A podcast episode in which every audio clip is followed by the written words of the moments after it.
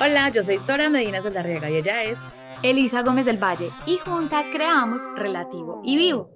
Y hoy tenemos mucho que contarte en nuestro podcast Mucho que contar. Hola, bienvenidos a nuestro nuevo, nuevo episodio de Mucho que contar. Eh, hoy estamos súper emocionadas porque tenemos una invitada que nos va a hablar un tema que en realidad me encanta.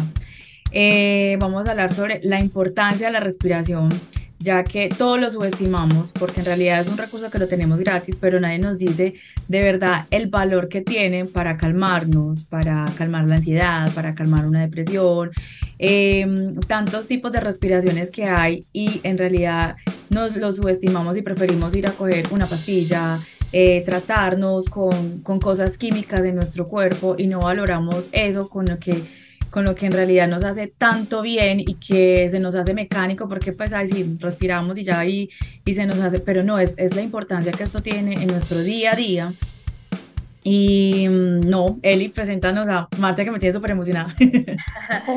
Hola a todos, ¿cómo están? Bienvenidos a un nuevo episodio. Estamos felices de tenerlos nuevamente acá con nosotros. Como dijo Sora, vamos a hablar sobre la respiración y trajimos a una persona que explica este tema de una manera hermosa. Ella es Marcela Montoya. Considero yo que para eh, dar la entrada a todos nuestros oyentes, Marce, vamos a empezar este episodio al revés uno comienza siempre introduciéndose y después explicando la importancia, pero vamos a empezar por eh, el fuego. ¿Por qué es tan importante este tema de la respiración y por qué necesitamos que todos escuchen este episodio completo? Claro que sí. Eh, gracias de nuevo por esta invitación. Yo también estoy muy feliz de estar acá. Eh, y la respiración es la vida misma. Nosotros podemos dejar de comer por semanas, dejar de tomar agua por algunos días, pero dejar de respirar solo por algunos, algunos pocos minutos. Eh, y cuando a veces nos preguntan qué necesitamos para vivir, pensamos en un montón de cosas, pensamos en eh, dinero, pensamos en compañía, pero en realidad lo más vital para vivir es respirar. Entonces yo creo que con esa introducción podemos arrancar. Marce, ahora sí, comienza contándonos un poquito de ti. ¿Por qué Marcela Montoya le encanta o conectó con este tema de la respiración? Bueno, yo comencé eh, en el área de la salud desde pequeña, jugaba con las muñecas a ser médica, eh, tenía como ese espíritu sanador desde pequeña.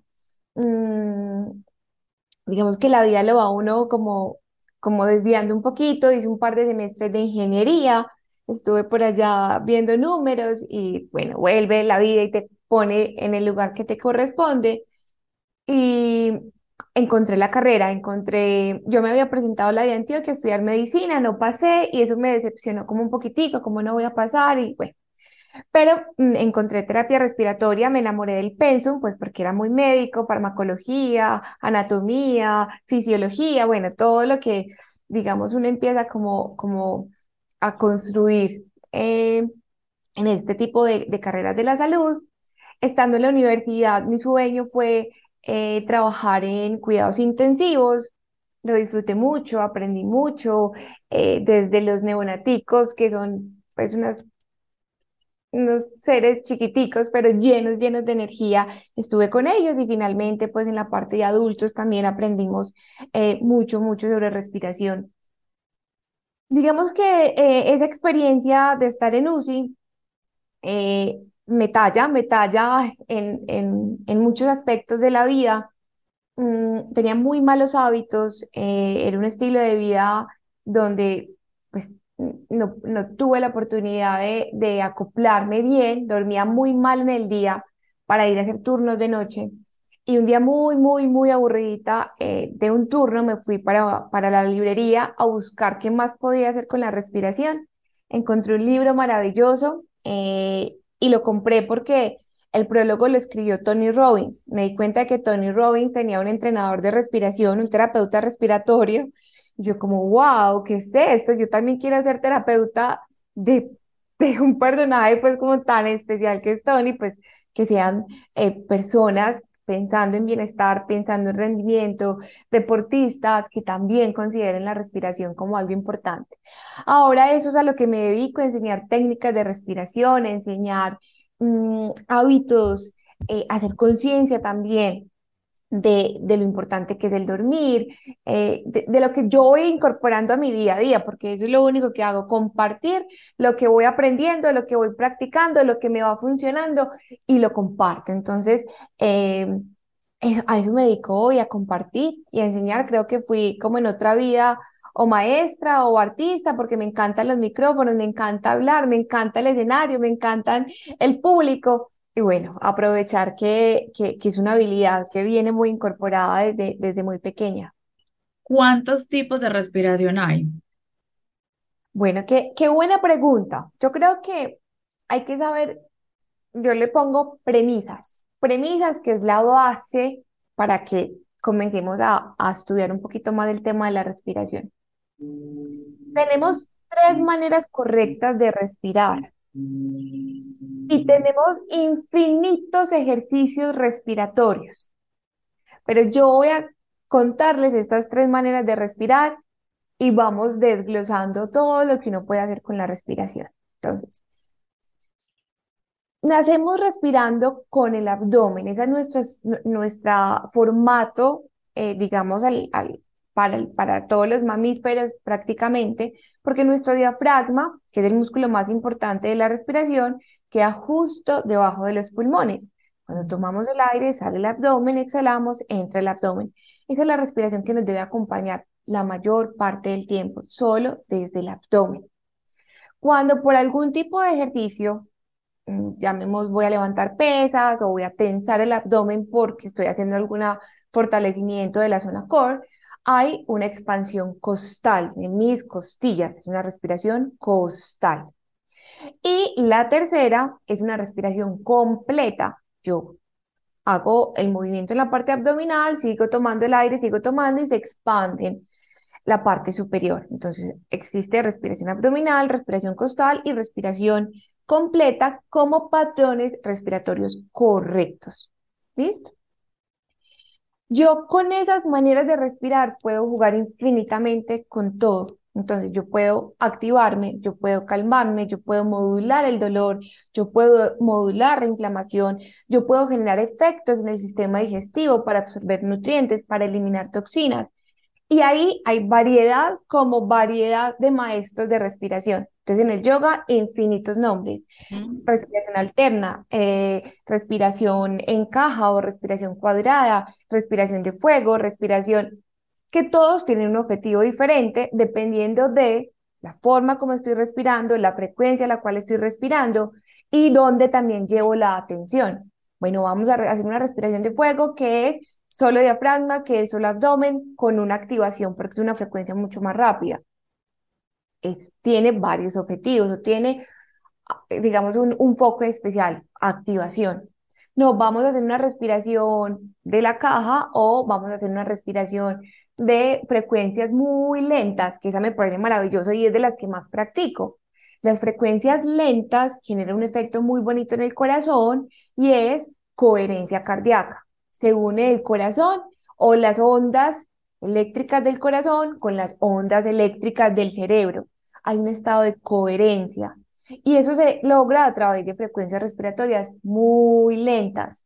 Entonces cambiamos esas ondas cerebrales y los que les gusta mucho este tema y lo ven con más detalle, eh, todo lo que podemos lograr, entonces cambiamos de ondas, pasamos de, de, de ondas beta a ondas alfa y pues alteramos esos estados de conciencia y podemos ir a un estado energéticamente, eh, pues digamos, mucho más em, mm, atento o, logramos percibir esos niveles de energía. Entonces, infinitos ejercicios ahora, infinitos nombres, pero entender que tenemos tres formas correctas de respirar y que yo con eso puedo jugar y que yo puedo jugar con las frecuencias, con los ritmos, con los tiempos, entender también que la respiración es un ritmo, frecuencias. Entonces, no, yo lo voy a hacer rapidito, lo voy a hacer llenando mis pulmones de aire para que entre todo el oxígeno, para sentirme viva, para sentirme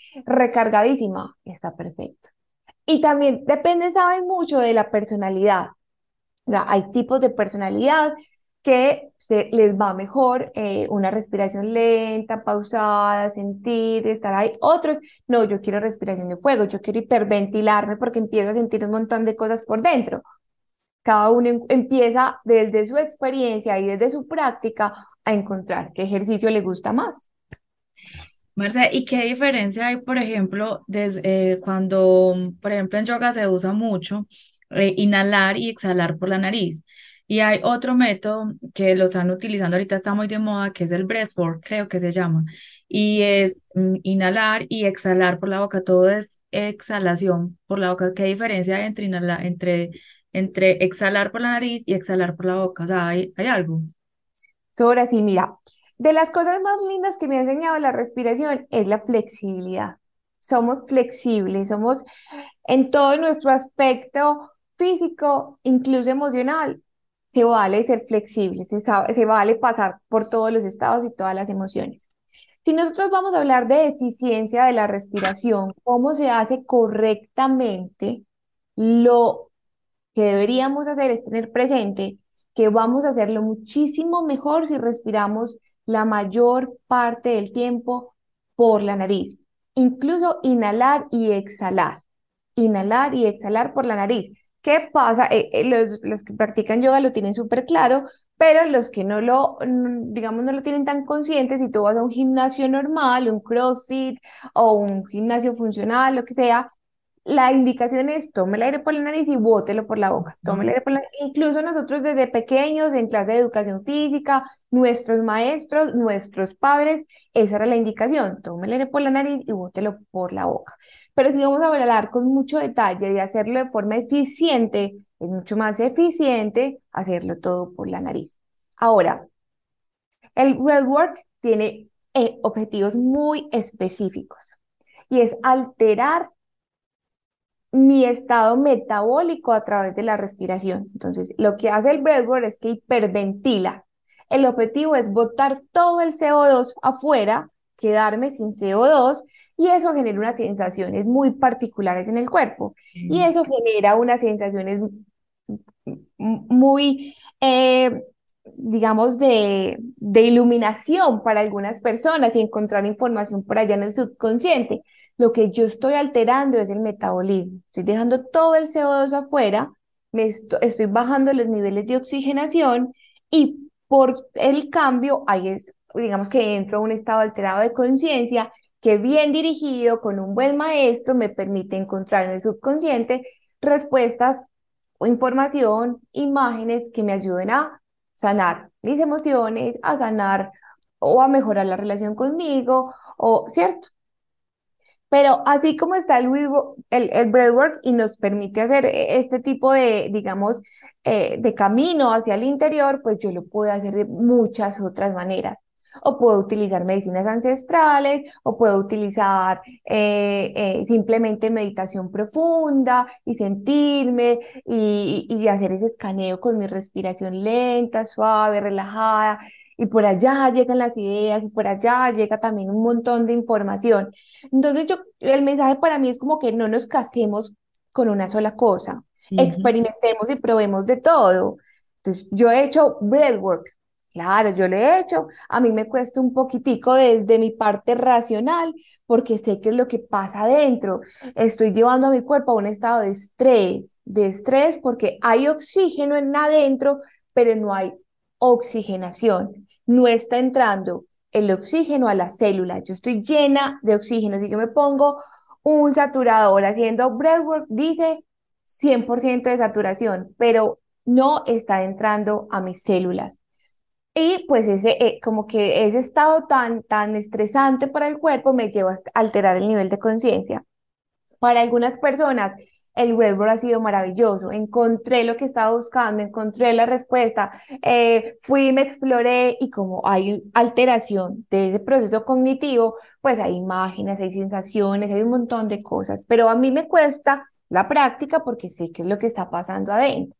Entonces, pero se vale probarlo todo. Yo lo practiqué y siento lo que pasa en la temperatura, entonces hay mucho calor en la parte central, hay un poquito de frío en las extremidades, algunos pueden sentir como cosquilleo en, en los deditos, hay calambres, hay un montón de sensaciones que se vale experimentar, ¿cierto? He probado medicinas ancestrales, estoy enamorada, enamorada, completamente enamorada de la psilocibina, pero entonces uno la psilocibina con meditación, meditación pausada, sentirme, llevar la respiración a, todos los, a todas las partes de mi cuerpo, estar entrar en estado de coherencia me parece espectacular, que mi corazón baje la frecuencia cardíaca a, a lo mínimo, me parece divino. Entonces, se vale experimentar, se vale probar, se vale hacer un montón de, de prácticas a través de la respiración siendo consciente y también haciéndolo con algún objetivo específico, o sea, no, no probar por probar. Bueno, a mí documentémoslo un poquito, hagamos conciencia y, y, y, practiquemos y probemos. Entonces, yo creo que ahí es como, como ampliar un poquito todo el panorama de lo que podemos hacer con la respiración. Hace muchos años yo tuve un episodio de ansiedad y de pronto, pues lo quiero contar es como por si de pronto alguno de nuestros oyentes se siente identificado. Yo pensaba que no era ansiedad, yo pensaba que simplemente me estaba pasando algo físico porque sentía mucha presión en el pecho. Me costaba mucho, mucho, mucho respirar. Fui al médico un montón de veces, estuve un montón de veces en urgencias, me sentía mareada, me sentía mal, me sentía eh, muy densa. El caso es que los exámenes, todos los exámenes salieron eh, positivos, o sea, no tenía absolutamente nada. Entonces me dijeron, es un cuadro de ansiedad. Yo dije, pero ¿cómo? O sea, yo no me siento ansiosa, porque yo estaba acostumbrada a que la ansiedad era otra cosa totalmente diferente. Desde ahí empecé a entender que la ansiedad afecta completamente la respiración. Por ahí quiero encaminar esta pregunta. La respiración con respecto a la ansiedad y también las personas que no pueden dormir por lo mismo, porque para mí el no poder dormir es un cuadro claro de ansiedad. Entonces, si para ti van aliadas las dos cosas, o sea, el no dormir con la ansiedad, este tema de la respiración, ¿qué puedes contarnos sobre ello? Qué rico que anclemos esta, eh, eh, como esta introducción que me estás haciendo desde lo científico y también un poquito desde lo emocional. Entonces, por ahí en algún libro leí, la respiración es el lenguaje del alma. Todas las emociones modifican la forma como respiramos. Si yo estoy alegre, respiro de una manera. Si yo estoy triste, respiro de una manera. Si yo tengo ansiedad, respiro de una manera. Entonces está muy ligada la respiración con las emociones. Eso para darle como esa introducción a las emociones. O sea, ese es el lenguaje con el cual yo me estoy expresando con el mundo y conmigo mismo. Ahora, la vida a la que estamos hoy, digamos, eh, caminando es muy distinta a la que pasaban nuestros antepasados. Hoy estamos hiperestimulados, hoy el, multitask está, pues, digamos, eh, estamos, estamos trabajando, pero también estamos pendientes de las notificaciones, incluso estamos comiendo y estamos o con el celular ahí o con el televisor, o sea, eso no pasaba antes. Hoy tenemos eh, una sobreestimulación. Y eh, lo decía yo, yo ayer en otro podcast, es que todo lo que está en el entorno afecta la respiración y todo lo puedo transformar con la respiración. La respiración es un potente transmutador de esa energía.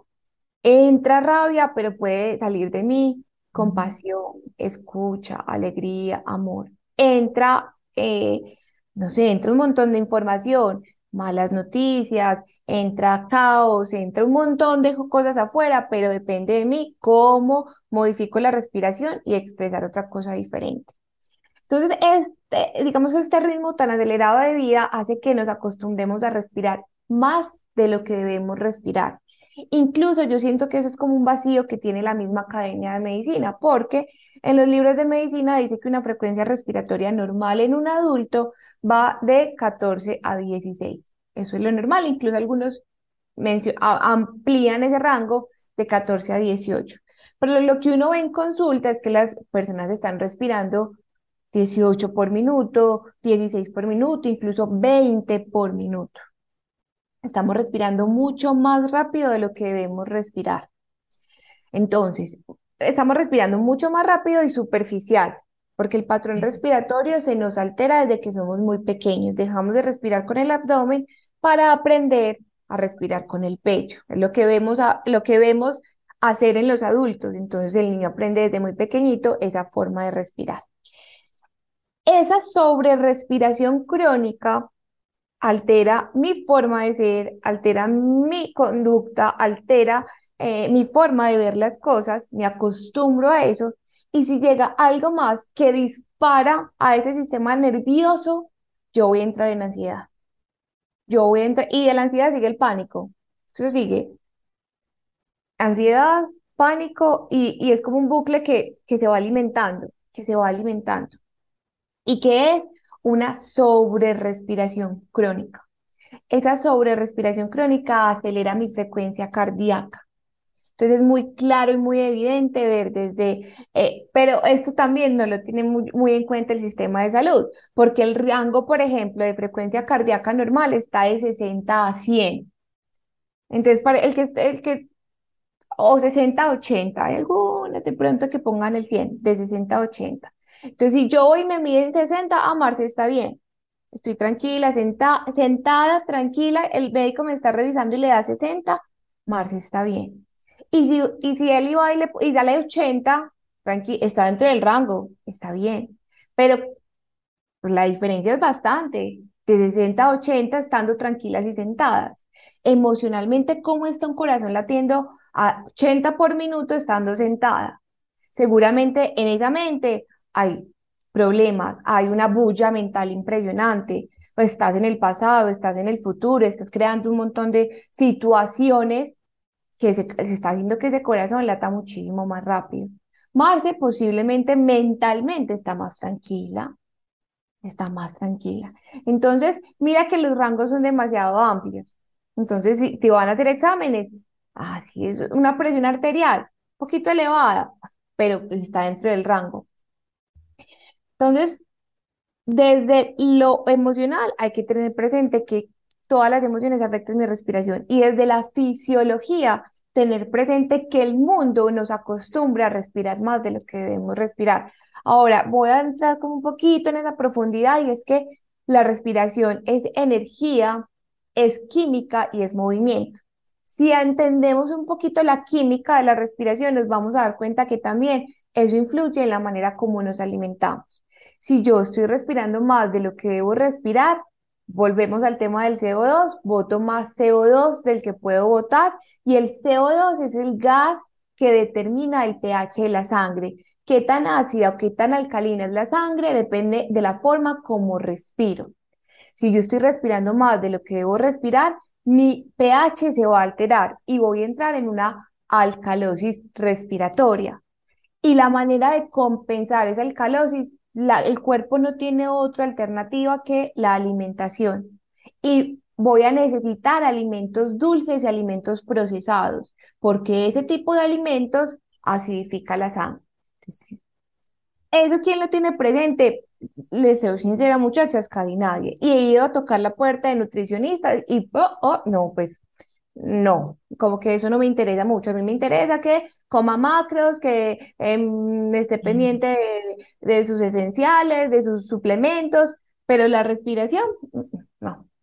Le enseño ahí cualquier dos o tres ejercicios, que medite, que esté tranquilo, pero venga, usted medita esos 10 minutos, esos 15 minutos, usted medita y esos 10 minutos estuvo bien. ¿Cómo está su respiración el resto del día? Es que respiramos 24/7. Entonces, si tenemos un poquito más de conciencia y yo digo conocimiento también, o sea, yo como terapeuta respiratoria entiendo perfectamente el tema del CO2, pero para alguien que no tiene ni idea de salud, simplemente decirle, venga, si usted respira más de lo que debe respirar, hay una descompensación de su cuerpo que lo único que tiene a la mano para que pueda, digamos, su nivel de sangre estar dentro del rango es que el cuerpo le va a pedir azúcar. Ay, es claro. Entonces, sea consciente de su respiración, eh, no 24/7 porque hay que hacer un montón de cosas, pero en consulta les digo, utilicen los tiempos muertos para revisar cómo está respirando. Los tiempos muertos para que te lleves una mano en el abdomen y revises que tu respiración sea desde el abdomen. Por lo menos ser consciente del patrón respiratorio normal, porque normalizamos lo que no es normal. Sí, yo sé que, yo sé que los que escuchen esto y ustedes mismas van a empezar a observar más a las personas, cómo se les mueve el pecho todo el tiempo. O sea, yo, eh, uno empieza a ser muy, muy observador. Yo recuerdo una vez que fui a llevar el carro al taller y un señor, o sea, era tan marcado su esfuerzo desde el cuello que era como si tuviera una hipertrofia de sus músculos altos. Ah, sí, niña, sí, deje el carro ahí. Yo, ay, como, respira, es rápido, es superficial. Y es más, o sea, yo, e, e, esto a mí me, me, me, me mueve bastante porque yo quise hacer las cosas distintas cuando, cuando fui consciente de que la universidad misma nos saca con un formato muy diferente. Nosotros en la universidad salimos eh, aprendiendo que el bebé respira de manera abdominal y que el adulto respira costal superior y que esos son los dos patrones, los dos patrones respiratorios que uno ve en la sociedad y que ambos son normales, el bebé abdominal y que el, el, adulto costal superior. Pero es solamente cuando me voy a ver otro tipo de literatura y otro tipo eh, de información que digo, venga, pero ¿por qué el adulto respira costal superior si así no nacemos respirando? O sea, el patrón costal superior alto, superficial, lo normalizamos. Y no es normal. Montando lo que estabas diciendo, eh, lo, pues, lo que dice y por ejemplo, cuando una persona está en estado de ansiedad, em, que ya sabemos que cuando una persona está ansiosa es porque está pensando demasiado en el futuro, y cuando una persona está depresiva es porque está pensando demasiado en el pasado. Entonces, obviamente, para este tipo de personas, para traerlas en el aquí y el ahora, es ayudarles como a que eh, se concentren es en la respiración abdominal, o sea, que empiezan a respirar es por el abdomen, o sea, para ayudarlas como a, que, a volver aquí y ahora.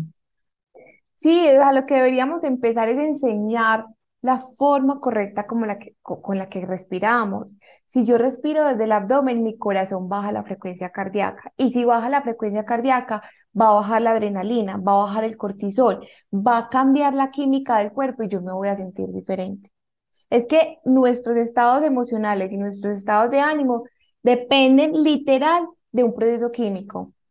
¿Qué es una ansiedad? Es una combinación de cortisol, de adrenalina, eh, de un montón de hormonas que, que hacen como, como la mezcla y aparece la ansiedad. ¿Qué es sentirme enamorado? Serotonina, oxitocina, otra combinación química. Entonces yo a través de la forma como respiro cambio esa química y me empiezo a sentir diferente. Entonces, lo primero, enseñar que el patrón respiratorio correcto es abdominal. Quitar el mal hábito de respirar con el pecho, respirar con el pecho si estamos haciendo ejercicio, si vamos a levantar pesas, si estoy en el gimnasio, pero en el día a día, si estoy, voy a leer un libro, si estoy cocinando algo para mis hijos, respiración abdominal, voy en el carro y voy manejando. ¿Cuánto cambiaría, les digo literal, eh, ir a manejar o salir a manejar si todos supiéramos que respiramos desde el abdomen. ¿Que se atravesó? Ah, bueno, se atravesó. Pero como vamos con el pecho, sí, como grita, uno grita. No, ya, se atravesó, ¿qué más? O sea, cambia, cambia. Ayer lo hablábamos en otro podcast y es, ¿cuánto cambiaría el mundo si aprendiera a respirar? Si vamos y miramos los orientales, pues allá, allá es que se van al extremo, son tan tranquilos, tan calmados, que se aburren.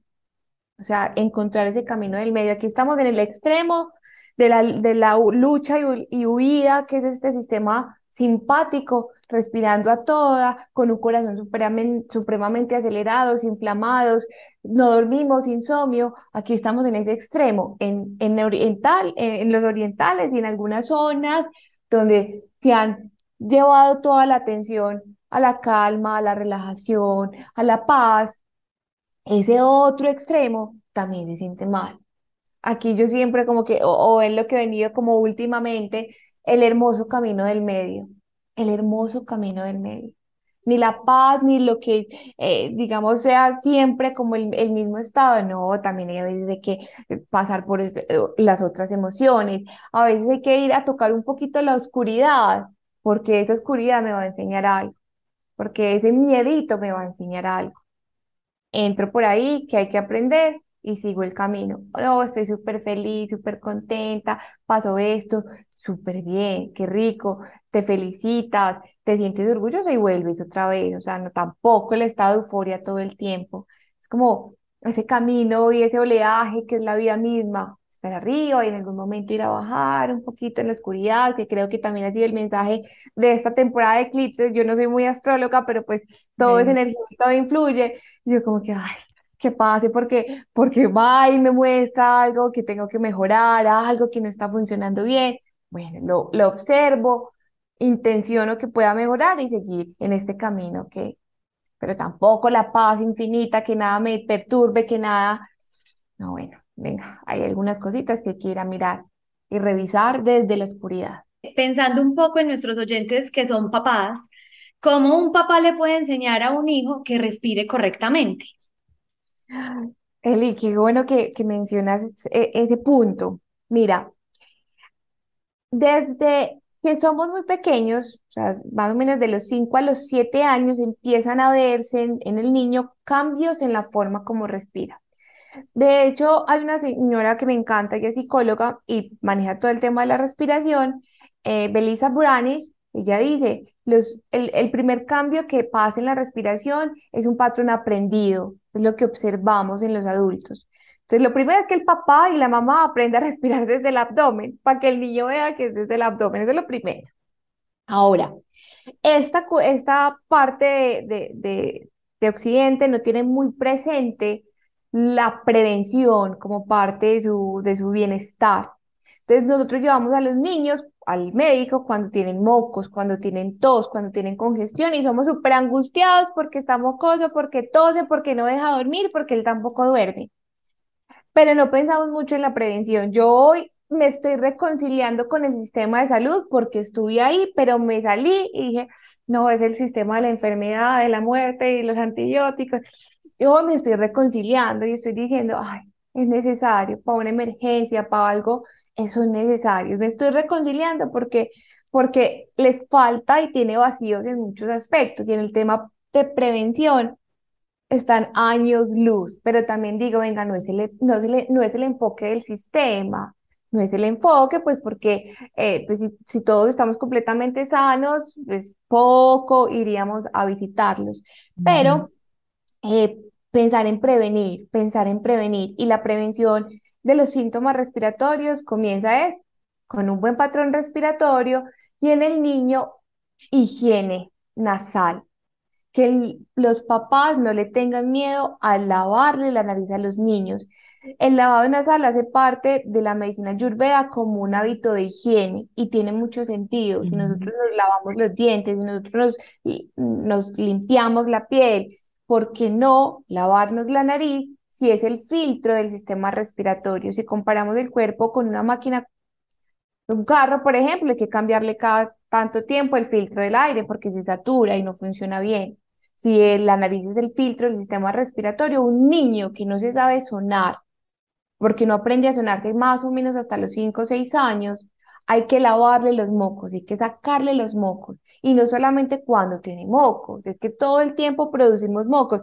Yo, esto suena muy charro, pero eso nosotros somos, somos un montón de virus y bacterias andando y con mocos por todas partes. Tenemos mocos en la nariz, mocos en el estómago, mocos en los genitales. O sea, nosotros somos una, un, un espécimen ahí muy extraño, pero, ¿verdad? O sea, hay que lavarle la nariz a los niños y hay que hacerlo como hábito. Si lo dejamos para cuando estén enfermos, es una pataleta, hay que cogerlos a la fuerza.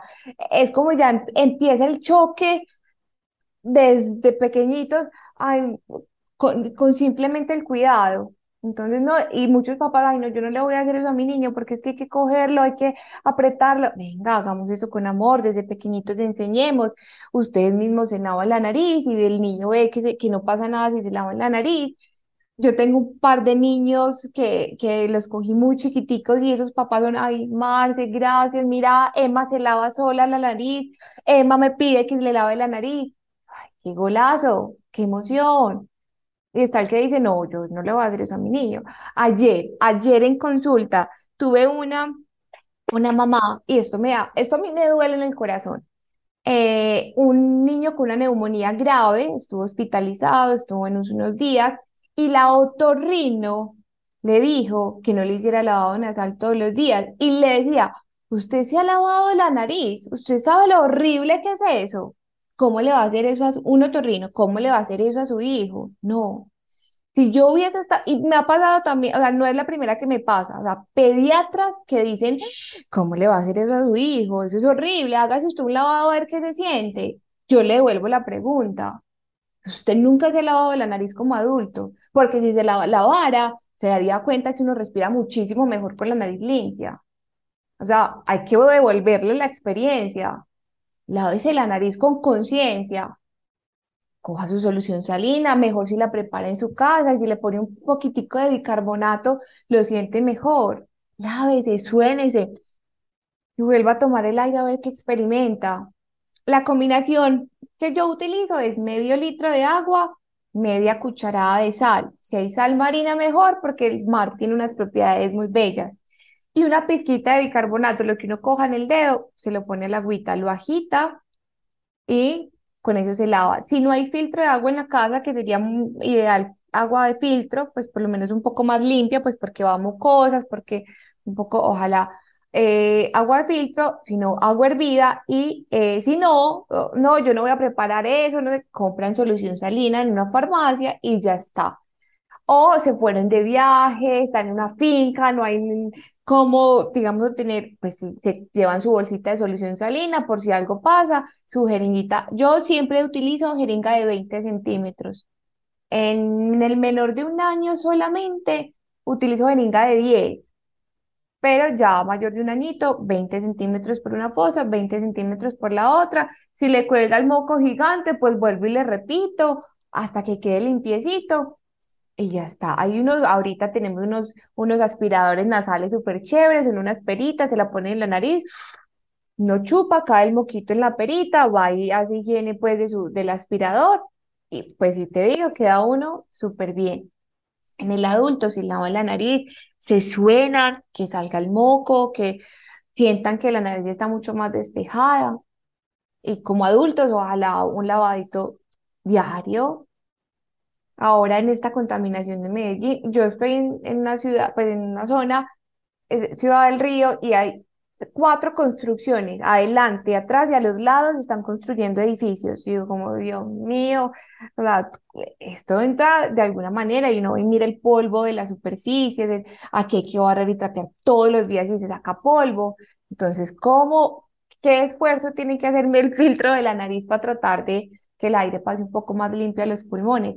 Entonces, que los papás aprendan a respirar de bien, que no le tengan miedo al lavado nasal y eh, tener también presente e, esa función de la nariz en los niños y decirles, respira solo por la nariz desde pequeñitos. Yo a veces los que empiezan con estos cuadros de alergia son viendo televisión y con la boquita abierta. O son dormiditos con la boca abierta, roncando y el papá normal, ah, está bien, está respirando. Deberíamos cuidar la respiración solo nasal durante el ejercicio, durante el juego, incluso durante, durante el sueño. Van y cierran la boquita un ratico con la manito, que garanticen la respiración nasal. Eso nos va a evitar alergia, nos va a evitar resfriado, nos va a proteger el sistema respiratorio, va a prevenir el asma. ¿Qué es el asma? una sobrerespiración crónica que se da desde que somos pequeños. O sea, yo no sé qué van a decir algunos colegas, pero yo puedo decir, el asma es una enfermedad revertible. Y no sé qué dirán los neumólogos, pues de pronto no me, no me empiecen a querer mucho, porque el neumólogo le va a poner todos los inhaladores, le va a poner todo el esquema de antiinflamatorios, y le va a decir, hey, no, esta semana venía una mamá y me decía como que Marce se lo mandó por tres meses, yo ya lo veo bien es necesario ponerle eso tanto tiempo? Yo le digo, sabe más la mamá que el mismo neumólogo. O sea, ¿cómo lo ves? ¿Está comiendo? ¿Está durmiendo? ¿Está perfecto? ¿Para qué le vas a poner este, esteroides tres meses? Empezar a modificar como todo su, el, mismo cuerpo que es tan sabio y tan, tan, tan poderoso, meterle ahí química desde que son tan pequeños. Yo no digo no utilizarlos, no. O sea, si hay un cuadro de inflamación, si hay una asma que se está resolviendo, hay que utilizarlos un tiempo. Pero si el niño está bien, evolucionó, evolucionó perfecto, pues empecemos a hacer ese desmonte rápido de medicamentos. Otra cosa que a mí me parece que hay que tener presente y es que los niños energéticamente tienen una conexión muy especial con los papás hasta que son adolescentes. O sea, también como ser conscientes de que toda situación de enfermedad que pase con el niño menor de 12 años tiene mucha relación con la energía de los padres. Eso quiere enseñarles algo, principalmente a los papás. Ya cuando entran a la adolescencia, empieza la edad de adolecer, a darnos cuenta de que mis acciones tienen consecuencias y ya el proceso cambia un poquitico. Pero toda patología o toda condición de enfermedad está muy ligado a la energía de sus padres, que hay que aprender de ahí. ¿Qué te quiere enseñar ese proceso que estás viviendo con tu hijo, papá y mamá? Entonces, ¿cuántas situaciones de alergia y enfermedad están ligadas a unos procesos de separación? Mm. esto influye un montón. Y, y, y, no digo, entonces no nos podemos separar. Claro, pues eso es válido, pero ¿cómo están llevando ese proceso? Intenten que sea la manera más amigable para esos niños, que nos podemos separar amigablemente, incluso seguir siendo amigos después de una separación. Y qué tan, tan benéfico para esos niños, desde la energía, desde el contexto, desde lo que ven, ven hacer. Pero si yo estoy hablando mal del papá con mis amigas, o sea, de verdad, o sea, el tema de ser conscientes de muchos aspectos de nuestra vida para tener unos niños sanos física y emocionalmente es muy amplio, es muy amplio. No solamente estos cuidados que les estoy diciendo, lavado nasal, eh, cómo duermen, estos hábitos de sueño, estos hábitos de sueño, los niños ven, hacen lo que ven hacer. Entonces, si la mamá se va y todo el tiempo está con el celular en la habitación, dormido, trabaja en la habitación, come en la habitación, encima de la cama, por ejemplo, pues el niño también va a aprender que la cama es para comer, para trabajar, para hacer un montón de cosas. La cama es para descansar, la cama es para dormir. los niños hacen lo que ven hacer. El tema de los niños, Sora y yo siempre lo decimos en consulta y siempre lo decimos acá abiertamente, y es que todos de alguna u otra manera somos eh, niños sufriendo que nos tocó ponernos el traje de adultos. Y, mm, y qué importante es cuando nos hacemos cargo de nosotros mismos y por medio de eso podemos ayudar a nuestros hijos, porque siempre nos pasa en consulta que los papás son como que mm, solucionenme al niño, ayúdame con el niño y lo mandan a terapia cuando realmente uno dice, venga papá, ¿para cuándo va a comenzar usted la terapia? Total, totalmente. Total, y, y, y creo, chicas, firmemente que no hay otra manera de construir una sociedad distinta que tener unos niños saludables emocionalmente. O sea, hoy, como estas, estas edades de los, de los 25 a los 30, sanando esas heridas de los papás, nos ha costado un montón, no, no. O sea, yo hablo con mi hermano y digo como, ay, bueno, somos, son procesos que estamos sanando con 30 años papás que, por ejemplo, no nos eh, les cuesta decirnos te amo, les cuesta decirnos darnos un abrazo. O sea, yo no recuerdo que mi mamá, eh, mi mamá expresaba amor de muchas maneras, pero, pero decir te amo, yo le estoy diciendo te amo ya con 30, pero que ellos miran te amo, y ya ellos aprendieron a decir te amo también, pero estamos hablando de 30 años. Un masaje, el tacto lo hemos perdido y la piel es el órgano más grande que tenemos. Y es, sí, es que aquí me quedo yo, pero, pero, pero de Bruce Lipton, que es un médico mm, que habla mucho de epigenética, él habla que la membrana celular de la célula es en realidad un órgano muy importante, es como el cerebrito de la célula. Si uno rompe la membrana celular, la, esa célula se va a morir. Nuestra piel es una barrera que captura un montón de información y a través del tacto podemos llevar unos mensajes demasiado poderosos al cuerpo. Un masaje antes de dormir, una caricia en una pataleta, ya eso cambia la energía. Eh, utilizar incluso el poder de la naturaleza en la misma piel. Un masajito con una crema aromática, una lavanda. Eso es expresar un mensaje muy, muy poderoso. Entonces, esas expresiones se han perdido. Por lo menos yo no tengo un recuerdo de que mi mamá me cogiera Marce, te voy a hacer un masajito. Pues de adolescente, jamás, pues. No. O cómo llegaste del colegio, mamá cansada. Ya hasta ahí llegaba, pero no, te voy a hacer un masajito hoy que estás cansada del colegio. No. Entonces, sanar, sanarnos para sanar a esa generación que viene es muy necesario, muy, muy necesario. Ahorita que estás hablando del asma en los niños, el tema del asma en los adultos, eso también es eh, conflictos de niñez que todavía están resolviendo, que porque yo todavía conozco muchos adultos que de un momento a otro están todavía dependiendo de un inhalador de vez en cuando y a veces los veo y es como a veces como un ataque de ansiedad más bien que el mismo asma que tienen. Claro. Ahora sabes, yo creo que en el adulto es que hay muchos que no se quieren hacer cargo. Entonces van al médico a que les intente solucionar eh, la vida. ¿Y quién que la, que, que la solución está en el, en el inhalador? Pero es aprender a respirar, es aprender a hacer una pausa, respirar lento, despacio, meditar, ir a mirar, encender esa glándula pineal y mirar hacia adentro. ¿Qué me, qué me pasa? ¿Por qué ese conflicto? El, el pulmón en la medicina china eh, está muy relacionado a la emoción de la tristeza, guarda la tristeza.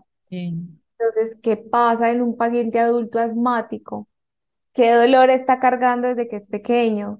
Y sí, nos cuesta mucho hacernos cargo, estamos eh, con, con el ojo puesto afuera, pero ese farito eh, es el internet interior, nos cuesta mucho prenderle y mirar hacia adentro. Entonces, afuera, ¿qué hay? Comprar cosas, afuera intentando llenar vacíos con un montón de, de cosas materiales, de superficialidades, o sea, em, yo creo que hay que empezar por ahí, por hacernos cargos, por por, por mirar desde todo lo que es el contexto del cuerpo físico, mental, emocional, sacar tiempo para mí, para esos momentos de pausa, aprender a respirar, aprender a meditar. Bueno, ya ahí, ahí resuelves la situación. Sí, es que igual todos tenemos los recursos, o sea, y adentro y son gratis. Ah, yo le escuché hace mucho tiempo en, otro podcast que alguien decía muy bonito que es que nosotros mismos tenemos la farmacia, o sea, no la farmacia la de fuera porque eso es lo que más nos enferma, sino que todos tenemos una farmacia interna. Y eso que dices de que no nos gusta hacernos cargos, eso yo creo que también influye mucho en eso. Es como, ay, qué pereza ir a fijarme adentro, ¿qué me está pasando? ¿Qué me está doliendo para resolverlo? No, más fácil me tomo, eh, no sé, la pastillita de la fluoxetina, el inhalador, eh, mejor voy a, voy a beber, voy consumo drogas, pues son muchas cosas. Me acuesto tarde, anestesio todos los dolores, anestesio. Netflix. Totalmente. Entonces, eso me pareció muy bonito y ah, apuntando al tema de lo que nos estás exponiendo, que me encanta la respiración, yo creo que ahí influye mucho lo de la medicina, o sea, yo creo que la, la, principal medicina de nosotros es eso, o sea, como en, en todo lo que nos has dicho, nos ayuda a calmar una ansiedad, nos ayuda con la depresión, nos ayuda a volver aquí en el ahora, nos ayuda eh, con estos temas de los resfriados, eh, para los que son riníticos también, porque eso es un tema también bastante complejo, tener que respirar por la nariz, eso es un tema duro, pero, pero es, es bonito eso de uno, de, de uno reconocer de que adentro está toda la, la medicina, tenemos la farmacia, que no tenemos que ir a salir corriendo a comprar lo primero que nos, que nos alivie ese dolor emocional, porque es más emocional que físico. Yo digo que estamos todo el tiempo tan enfocados en la meta que descuidamos el proceso. Hay que pasar por esos momentos álgidos para uno poder aprender y empezar a adaptar esas herramientas que, como lo decía Dora, están dentro de todos nosotros. Y la respiración, aunque es algo innato del ser humano, nos olvidamos de ella, lo volvemos mecánico. Entonces, qué rico empezar a utilizar estas herramientas que tanto y que tenemos gratis o sea, yo sé que es muy interesante comprarse el carro del año, la casa, el viaje, pero créame que hay inversiones que son de amor propio que valen totalmente la pena, como pagar una terapia respiratoria, pagar terapia psicológica. O sea, yo le digo a la gente, de verdad, ámense y aprovechen al máximo todo lo que puedan aprender en desarrollo y conocimiento personal. La vida entera transcurre en una respiración. La primera inhalación y la última exhalación. ¿Qué estamos haciendo con esa respiración? Eh, en la primera inhalación entra el alma al cuerpo eh, y en la última exhalación el alma regresa al todo. Eh, somos hechos de lo mismo, de un amor infinito. Hemos llegado aquí por amor y el amor regresa a la fuente. esa frase es muy, muy espiritual, pero hacer conciencia, hacer conciencia que, que la respiración eh, es el todo, nos conecta con todo, es lo único que compartimos de manera eh, perfecta con, con todos los seres humanos, el mismo aire, con los otros seres vivos, con las plantas, respiramos el mismo aire. Entonces, bueno, ser mucho más conscientes de la forma y la frecuencia como respiramos. Eh, nada cambia en la vida si no cambiamos la forma como respiramos. Entonces saquen como mensaje final, dediquen 10 minuticos solo a respirar sin pensar en nada más, también educar a la mente, venga, estamos aquí, no estamos pensando en otra cosa, son solamente 10 minutos, si quieren coloquen el, el, el reloj del celular para que les alarme que son solamente 10 minutos. De 2.440 minutos que tiene un día, ¿cómo no te vas a regalar 10? Para hacerlo pausado, lento, por la nariz, abdominal, solamente son 10 minuticos. Tener ese hábito nos transforma física y emocionalmente. Construirlo y enseñárselo también a los niños es importantísimo. Eh, y yo siempre les digo en consulta, compartan, enseñen esto a otras personas, porque cuando enseñamos aprendemos el doble, la manera de incorporar todas estas estrategias de nuestro día a día. Yo cuando enseño aprendo un montón, a mí me encanta la consulta porque le digo, yo de aquí voy a aprender, voy a aprender. Yo, solamente cuando comparto es que voy fortaleciendo también toda esa información eh, hacia adentro. Así que eh, que quede también la tarea de compartir estos mensajes con, con las personas que nos rodean. Marce, ya para cerrar, pregunta, ¿las personas pueden acceder a consulta privada contigo? Eh, ¿Cómo lo hacen? Cuéntanos un poquito de esto.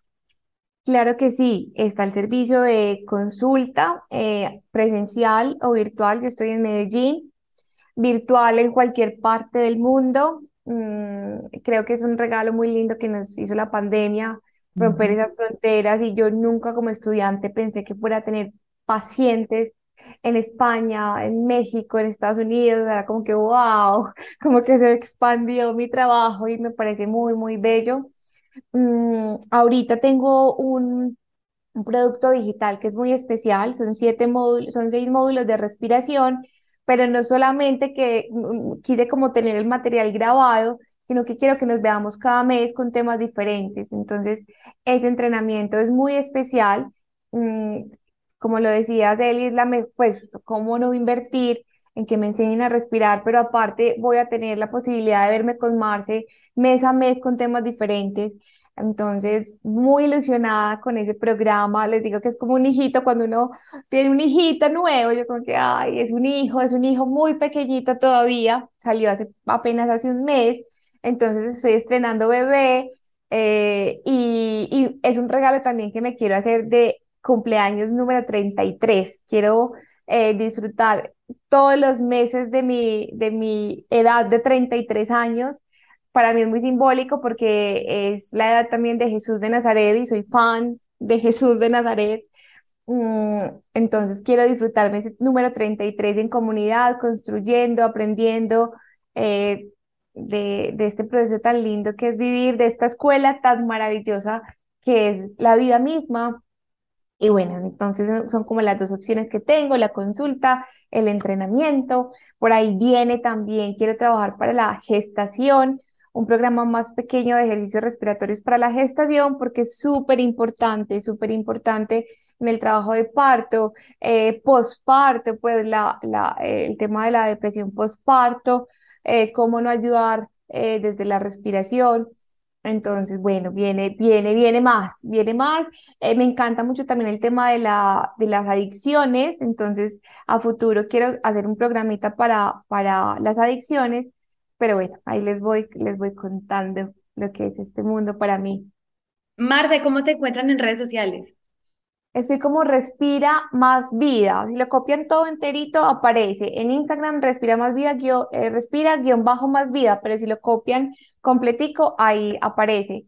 En Instagram, en Facebook, en YouTube, ahora en TikTok, que estaba viendo mucha resistencia con TikTok, pero pues es un canal también para aprender.